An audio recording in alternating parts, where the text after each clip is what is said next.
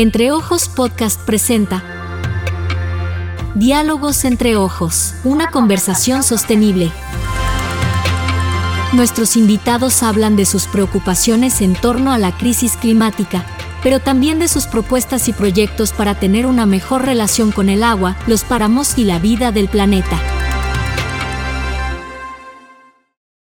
Bienvenidos a esta nueva conversación de Entre Ojos Podcast, una nueva jornada de diálogo con los protagonistas del acontecer ambiental en el departamento de Boyacá. Un espacio para reflexionar sobre los asuntos que comprometen el bienestar de los recursos naturales, la sostenibilidad, los conflictos socioambientales y las experiencias significativas de conservación. En esta oportunidad conversaremos con Felipe Rubio, un biólogo que conoce muy bien sobre las dinámicas ambientales del departamento de Boyacá. Felipe se ha caminado el territorio, en su vínculo con varias entidades del sector ambiental, como el Instituto Alexander von Humboldt y Parques Nacionales Naturales. Ha estudiado sus dinámicas, ha trabajado de la mano con las comunidades y conoce de cerca sus problemáticas y su capacidad para aportar al bienestar de las áreas que requieren ser conservadas.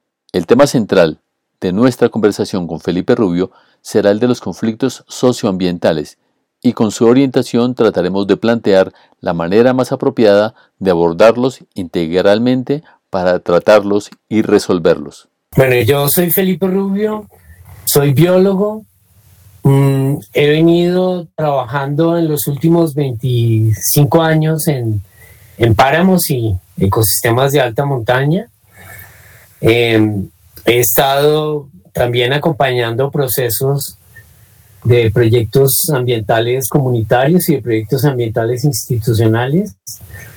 Mm, en los últimos años he estado vinculado al Instituto Humboldt en varios proyectos de páramos, a, la RAPE, a la Región Administrativa de Planificación Especial Región Central en el proyecto Páramos, y en el proyecto Páramos del Acueducto de Bogotá, eh, y últimamente he estado con el programa de páramos y bosques de la cooperación norteamericana, hace evaluación sobre el nivel de participación social en la planificación de los páramos delimitados, ya que las leyes están afortunadamente eh, estimulando la participación democrática en la definición de del manejo de los páramos delimitados.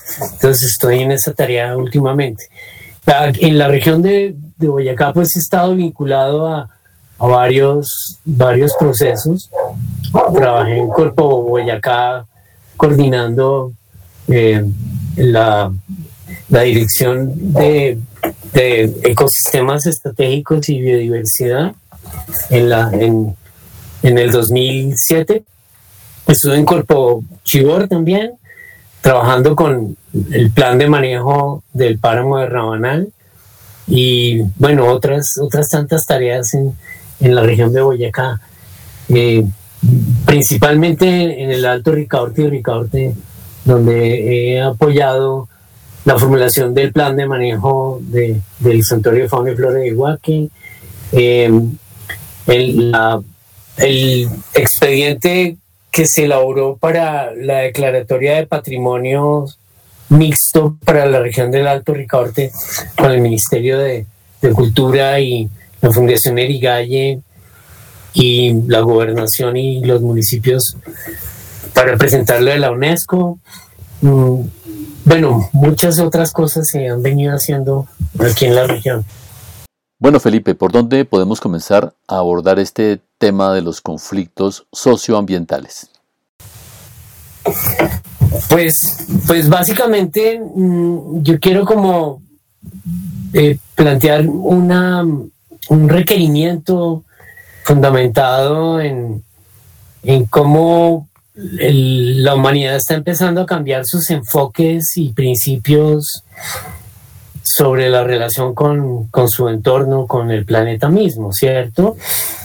Pues eh, básicamente eh, el, grueso de, los movimientos ambientales y de las organizaciones eh, de carácter multilateral que representan eh, a los países en, las Naciones Unidas y demás, y la academia y, muchos grupos sociales ya están empezando pues, a darse cuenta que, que la relación con la naturaleza debe estar más en sintonía con adaptarse a ella que, que extraer de ella lo antes posible todo lo que se pueda, porque ese, esa percepción depredadora o utilitarista del, de los ecosistemas, de los ecosistemas de, de, nuestro territorio, pues lo que nos está trayendo es básicamente nuestra propia condena, ¿no?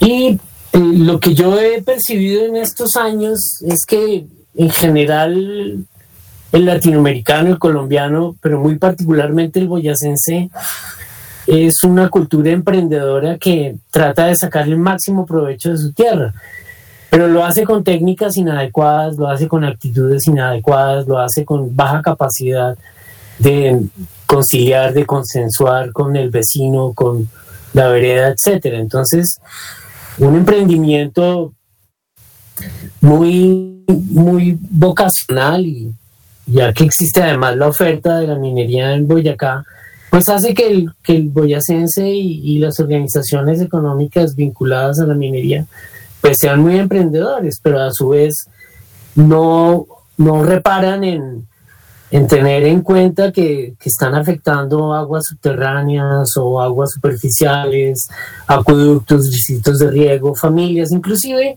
afectan a, sus propias familias y, y no reparan en ello ni tampoco mm, convocan a, a, soluciones en, su propio territorio, ni en el departamento, ni, ni, con las entidades. Entonces, pues evidentemente, como un ejemplo vocacional fuerte que es la minería, pues si no existe una capacidad de reflexión en el sector, ya sea minero o agrícola o pecuario, en Boyacá, pues las soluciones, por más esquemas normativos y por más procesos de consultas ciudadana y de participación social en la definición de los conflictos, pues no se resuelven a la velocidad que necesitamos que se resuelvan.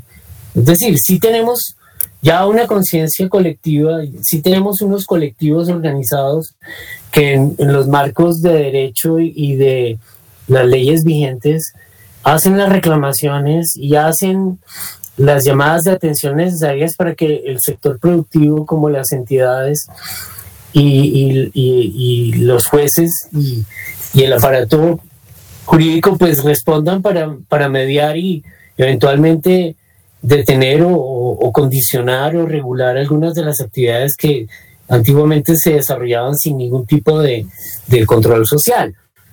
Pues ejemplos importantes es lo del, desarrollo petrolero en la provincia de Sugamuxi, que, que ha sido regulado gracias a, que existen leyes, a que hay una conciencia pública ciudadana que aplica esas leyes y, a unas entidades que por presión social y, de opinión pública han venido pues, regulando eh, esta actividad que hace unas décadas pues hubiera sido mucho más difícil controlar, ¿cierto?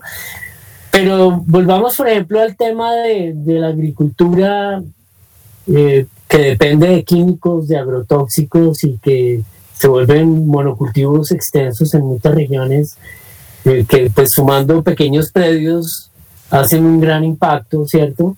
Por ejemplo, la cebolla en Tota o, la cebolla en, en Sáchica y el Alto Ricaurte o el tomate con sus invernaderos con alta dependencia de agroquímicos en varias regiones, principalmente en el Alto Ricaurte, pues son impactos que culturalmente son muy difíciles de resolver porque básicamente la, la como anotábamos al comienzo, la percepción de producir a cualquier costo es una percepción que pues es válida en el marco de que pues han venido siendo familias que, que no tenían ningún apoyo integral del Estado para entrar a procesos de agroecología o permacultura o agricultura regenerativa y básicamente tienen que vivir día a día y sus requerimientos de vivencia diaria, pues los hace mantener en esa dependencia de la, de la agricultura eh, dependiente de agroquímicos, ¿cierto? Entonces,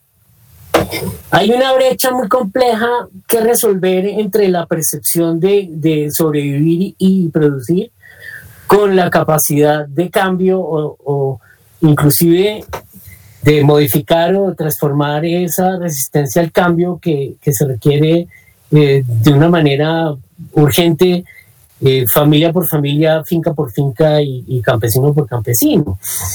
Mm, ni se diga de, los, de la industria o de, o de la minería o de la transformación minera que, que hay en el departamento. Pues los, los niveles de ganancia y de, de percepción de que el desarrollo es a costa de cualquier eh, ecosistema o de cualquier grupo de personas que se opongan a él, pues hace muy difícil que, que existan mm, consensos hacia la sostenibilidad, que existan además inclusive entendimientos de que se puede generar cambios graduales en transiciones de cambio tecnológico y de cambio de relacionamiento con el territorio, ¿cierto?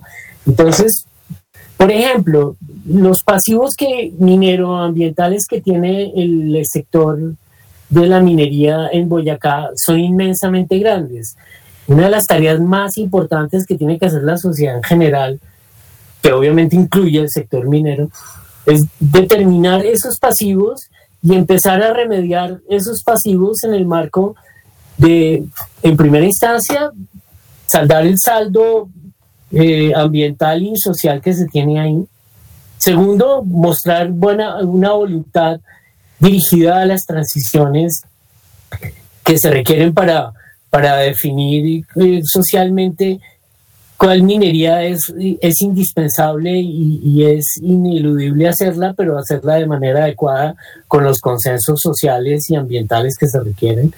Pero debe partir de, de la misma iniciativa de los mineros, no de las presiones sociales que gracias a la ley estamos haciendo las personas conscientes de que la minería pues debe regularse de una mejor manera porque evidentemente pues necesitamos algo de minería, pero no toda la que se está dando, ni mucho menos como se está dando, ¿cierto?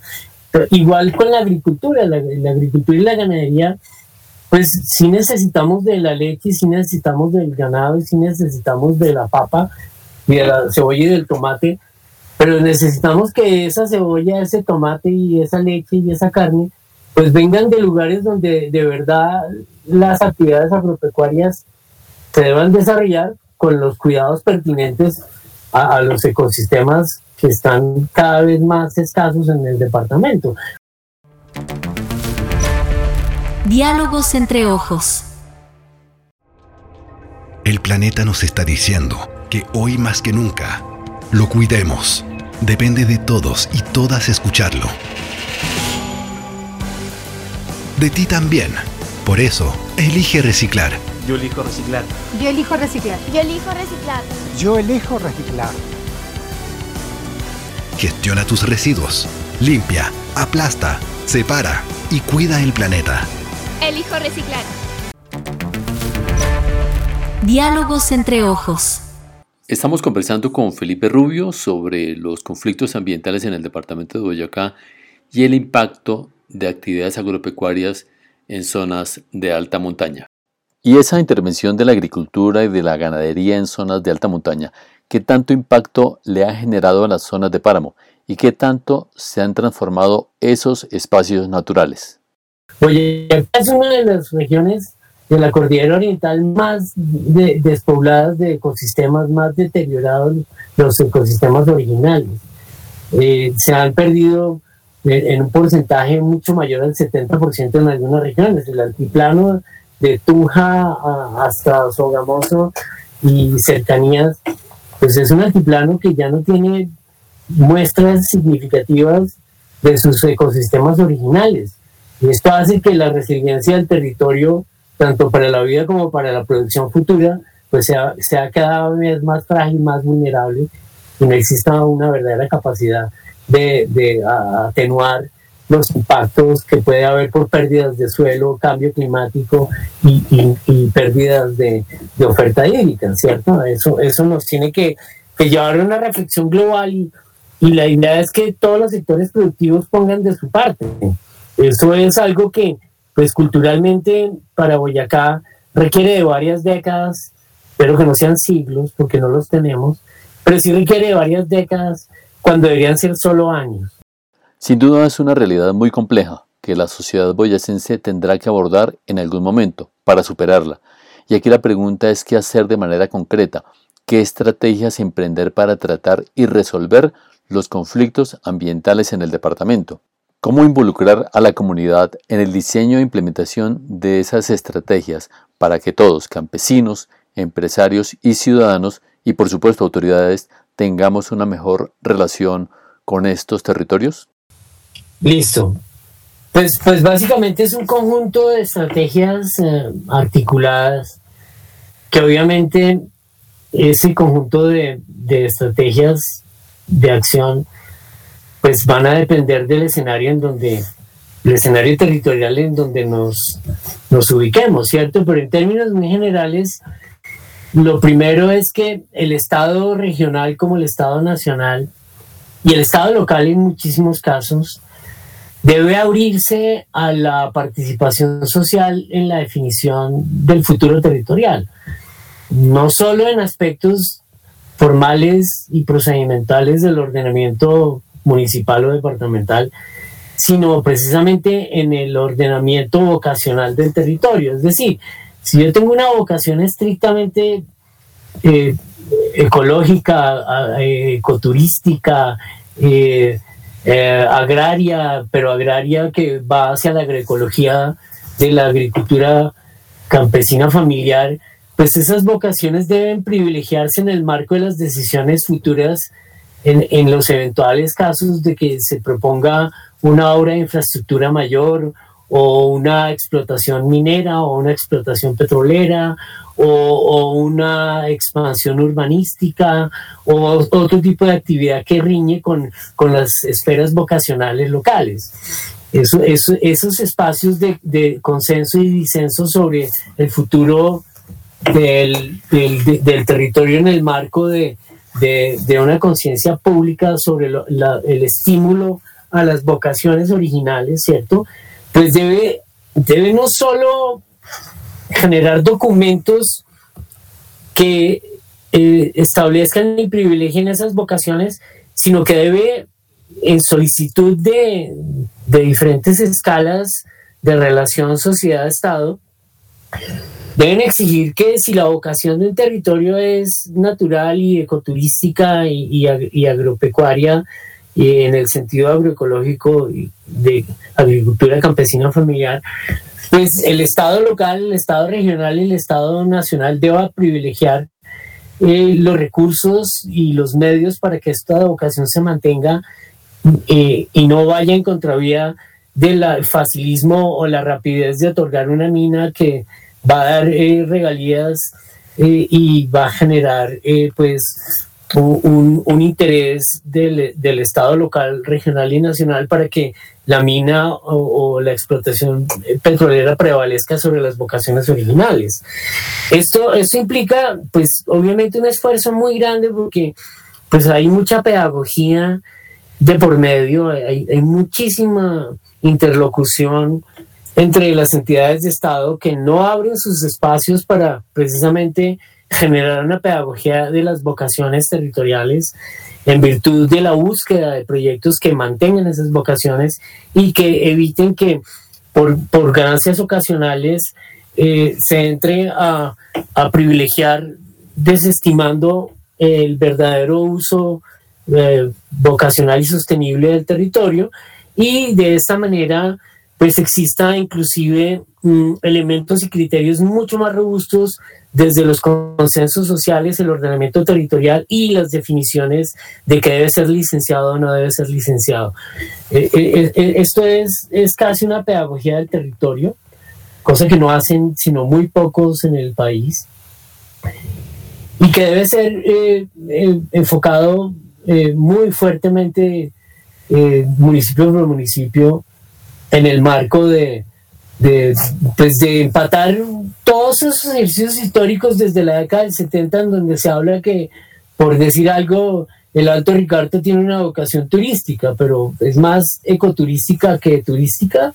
Eh, ¿Hasta dónde va el límite de, de, de, esa vocación contra otra vocación que es la minera en Gachantivá? ¿Cómo conciliamos las vocaciones más amables con la gente del territorio en virtud del futuro? son discusiones que deben darse en cada región. Diálogos entre ojos. Este es sin duda un camino importante que se puede trasegar, sin embargo, inquieta que por lo menos desde las instituciones no se tenga una línea de actuación coherente con la conservación, especialmente si se tienen en cuenta las debilidades en materia de seguimiento a los planes de manejo de licencias ambientales. Y otro tema relacionado es la recomendación emitida por la Procuraduría General de la Nación en torno al principio de precaución frente a procesos de licenciamiento ambiental. Pues evidentemente también hay otro elemento y es que cuando se definen las, las licencias no se están teniendo en cuenta los, los patrones eh, ecosistémicos y ambientales del territorio suficientemente ni tampoco si hay pasivos ambientales que no se han resuelto y yo no puedo sumarle una actividad adicional cuando yo no he resuelto un pasivo previo. Eso, es, esos dos elementos se vuelven importantes. Y el tercero es, ¿qué implica permitir una mina más en un territorio donde ya hay muchas minas? Por ejemplo, eh, eh, para algunos, en, un pensamiento bastante, eh, pues diría yo, entregado a, a la pérdida, eh, un territorio como Samacá, en donde una mina más, una mina menos, en el marco de la destrucción alcanzada, pues para muchos es, es, es, eh, pues no, no es significativo. Desde la perspectiva de quienes queremos sanar el territorio, pues una mina más eh, es aumentar el problema, inclusive eh, una mina más puede que, que, ya supere un umbral permisible para el territorio y sea el, el, acabose aún mayor de lo que ya existe. Entonces, eh, hay, que, hay que entrar a contextualizar que no solo los territorios que tienen riquezas naturales deben ser protegidos, sino precisamente los territorios altamente transformados, deteriorados y afectados ambiental, ecológica y socialmente deben tener un, un patrón de principio de precaución para no aumentar los niveles de afectación y más bien estructurar programas vocacionales de regeneración, rehabilitación, restauración ecológica y reconstrucción de vocaciones originales, vocaciones que existían antes de las actividades que deterioraron los territorios, en este caso mineros como un ejemplo. ¿Cierto? y lo tercero es que sencillamente hay que aplicar la ley y hay que estimular la aplicación de la ley en el marco de los derechos constitucionales que se le da al ciudadano y a los grupos ciudadanos para eh, interceder ante cualquier solicitud de desarrollo que cualquier gobierno local, regional nacional esté, esté mm, tramitando en el marco de los intereses de los sectores aún no conscientes de su vocación de, corregir su, su, su sus condiciones de, manejo ambiental en el marco de sus vocaciones aún desbocadas, ¿cierto?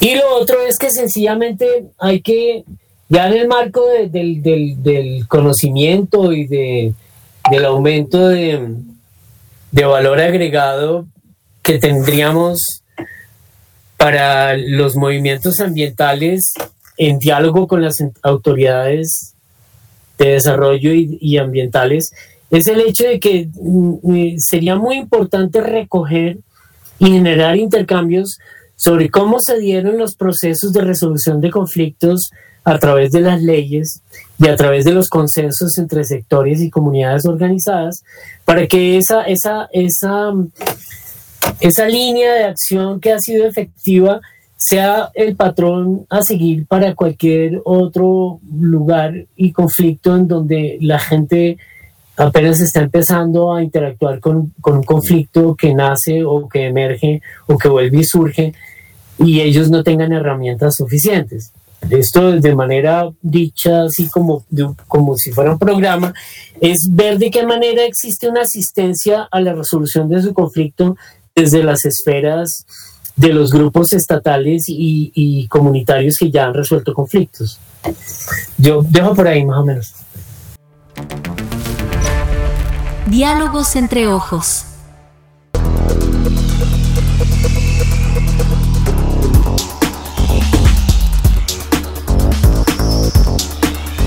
Próximo 22 de abril se celebra el Día Internacional de la Madre Tierra, una efeméride oficial proclamada en el 2009 por Naciones Unidas. Desde sus inicios, la conmemoración pretende instalar en todo el mundo una jornada de divulgación y debate que permita crear y fortalecer una conciencia global acerca de los grandes problemas y desafíos que enfrenta nuestro planeta. Crisis climática, contaminación, pérdida de especies, de selvas, de biodiversidad. Las preocupaciones ambientales crecen año tras año.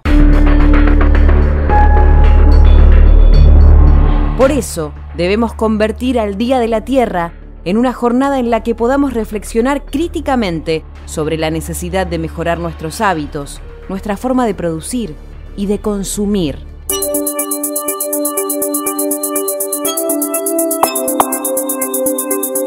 Un día para parar la pelota y rendir homenaje a nuestro planeta y reconocer a la Tierra como nuestro hogar común, como nuestra madre. Así lo pensaron y sintieron durante miles de años una enorme diversidad de pueblos y culturas. Tenemos que volver a sentir eso, entender que somos la Tierra, que formamos parte de un ecosistema, que somos apenas una porción de una naturaleza única y que ahora nos convertimos en responsables de un planeta en peligro.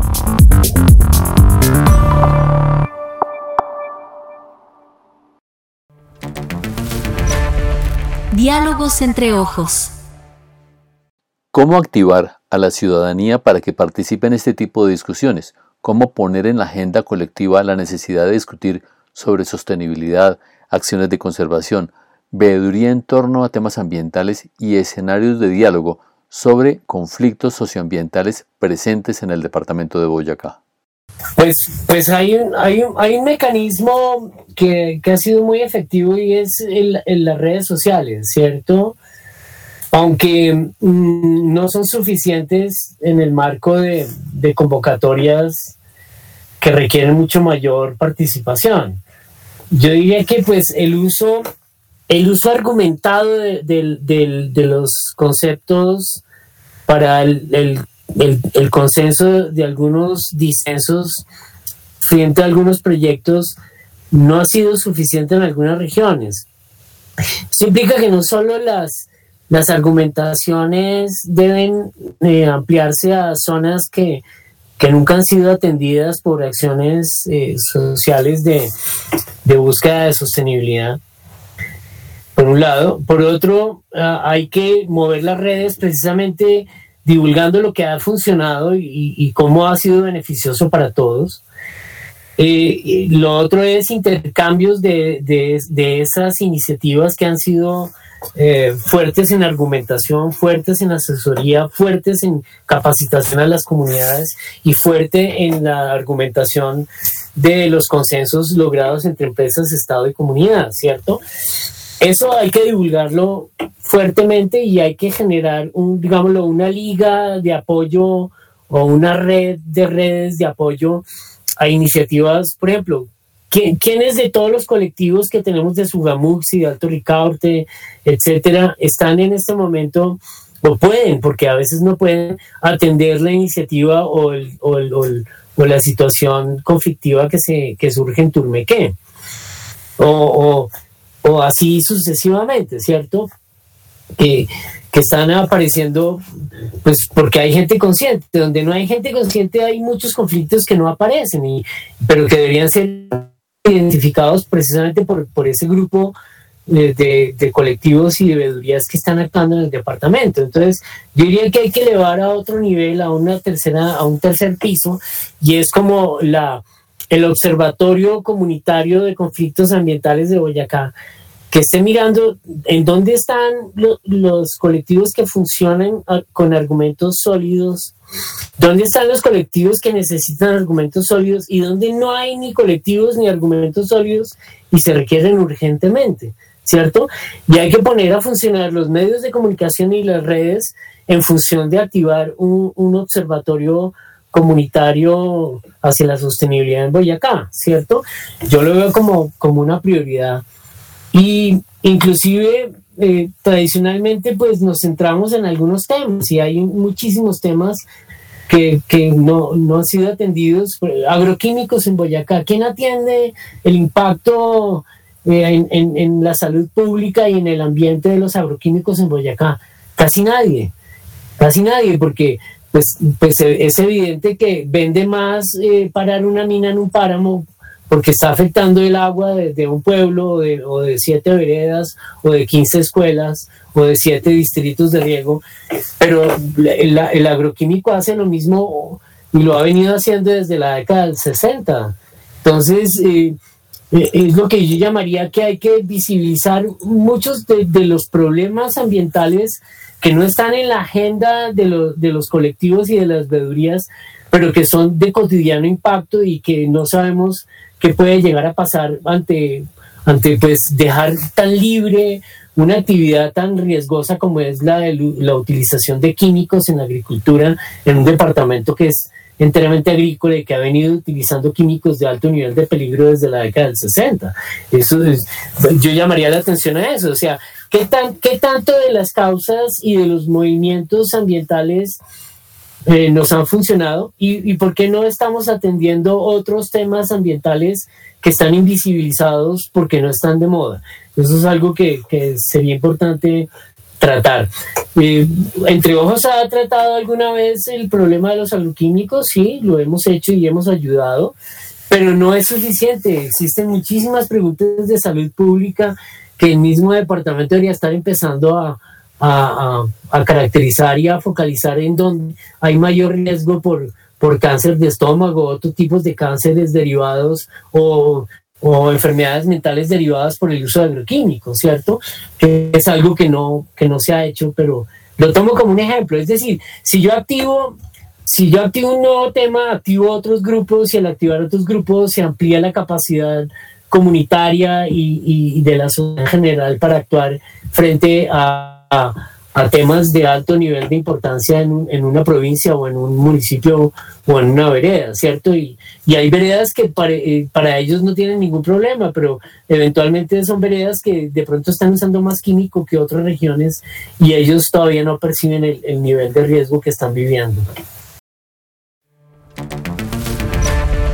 Diálogos entre ojos.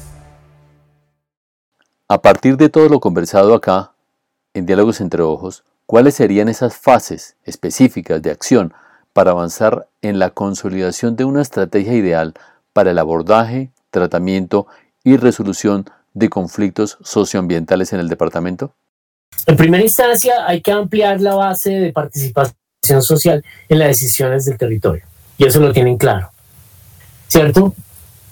Eh, lo segundo, eh, debemos pasar del, del comando y control a la oferta de opciones graduales, transicionales o de transición hacia formas de producción sostenible, amigables con, con el medio ambiente y la sociedad. Y para eso, eh, si la guerra se reduce, los presupuestos para la guerra deben enfocarse hacia el apoyo a la agroecología, la restauración ecológica en el marco de grupos de campesinos, de pequeños, medianos campesinos. Y obviamente generar toda una estructura de créditos blandos y de financiaciones favorables a iniciativas que estén vinculadas a restauración ecológica, agroecología y familias campesinas eh, con alto nivel de vulnerabilidad. En, en, en ese momento entra, entra un cambio de, de, capacidades en, en, en, empezar a aplicar opciones reales y prácticas sobre territorio que nos permiten al tiempo abrir, abrir conciencias y abrir percepciones y abrir capacidades para la participación y en ello realimentar el ciclo de, de ampliar la base social para la participación en las decisiones del territorio y al tiempo tener mucho más capacidad propositiva desde las comunidades para afianzar procesos de, de agroecología, mercados justos y verdes y cerrar un ciclo de cambio, de, de no, de cerrar un ciclo de, de no volver más vulnerables a- al habitante rural, sino elevar su capacidad de- de beneficio, tanto económico como social económico y, y ecológico en su territorio, para que de esa manera, pues evidentemente tenga mucho más capacidad de gobernanza en el marco de no ser vulnerado por proyectos de desarrollo que no son viables en, en- en territorios que tienen vocaciones eh, ecológicas, agroecológicas y, y campesinas. Eh, Eso, eso por un lado. Y eso yo veo que el Ministerio de Agricultura debe enfocarse en ese apoyo en la agroecología y la restauración y rehabilitación ecológica de territorios campesinos de mi- minifundios y microfundios. Eso implica que Boyacá es un foco fundamental para el efecto. Lo segundo, el Ministerio de Ambiente debe, debe ser parte integral, es decir, es que el, el- Ministerio de Agricultura debe ser de ambiente y el de ambiente debe ser de agricultura. Es decir, si no tenemos un Ministerio de Agroecología Campesina, en este caso, gracias a, a lo que pueda hacer este gobierno, pues vamos a fallar en el marco de opciones futuras para el desarrollo rural en Colombia. Y lo, y lo tercero es el hecho de que debe existir y ya existe una base social eh, en los representantes de, de- de los escaños públicos para la representatividad del Congreso de la República. Por ende, eh, es- es- esos valores de, de inversión hacia la agroecología, no tanto la reivindicación del campesinado que quiere insumos químicos, sino más bien el campesinado que quiere agroecología y restauración ecológica y turismo de naturaleza, pues debe de fa- favorecerse mucho más y lograr uh, al interior mismo de los representantes del campesinado colombiano que reclaman insumos químicos como, como parte de, de su derecho a- al uso de la tierra, pues debe generarse un- una, una amplia una amplia convocatoria a todo ese campesinado que cree que, que- la agricultura dependiente de agroquímicos y, y de sus reclamaciones históricas eh, al acceso a insumos sea una discusión eh, suficientemente pedagógica con suficientes recursos de Estado, tanto de agricultura como de medio ambiente, para que la agroecología tenga un sentido de política pública mucho más fuerte en Colombia. Porque, pues sí, obviamente que hay que escuchar a quienes creen que el agroquímico es lo único que salva la agricultura, pero básicamente muchos de ellos están atrapados porque no ven otra, otra, otra manera de hacerlo, porque el Estado tampoco ha enfilado recursos y, capacidades técnicas para el efecto. Y, hay que empezar a que el Estado provea esas opciones para que cada vez tengamos menos campesinos reclamando derechos para acceder a, insumos eh, altamente tóxicos en, en la producción agrícola y agropecuaria de Colombia. Bueno, Felipe, hemos llegado al final de este nuevo podcast. Gracias por tu tiempo, por la sabiduría compartida, por tu generosidad para reflexionar sobre estos asuntos tan sensibles y por tu disposición para seguir aportando desde tu experiencia al bienestar del departamento de Boyacá. Con muchísimo gusto, Germán. Estoy a tus órdenes y, y a disposición de todo el pueblo boyacense con muchísimo gusto para sanar territorios. De esta manera cerramos este episodio de Diálogos entre Ojos. Les agradecemos su compañía, valoramos mucho el habernos escuchado y los esperamos en una próxima emisión. Como ustedes saben, desde entreojos.co hacemos periodismo de contexto, independiente. Escuchamos a todas las voces que tienen algo que decir sobre los recursos naturales en el departamento de Boyacá.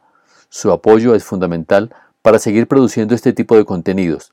Los convocamos a sumarse a nuestra red de donantes, personas que aportan, que financian nuestro trabajo. Si aprecian lo que hacemos, los invitamos a visitar nuestro sitio web entreojos.co y al final del menú principal pueden seleccionar la pestaña Apóyanos.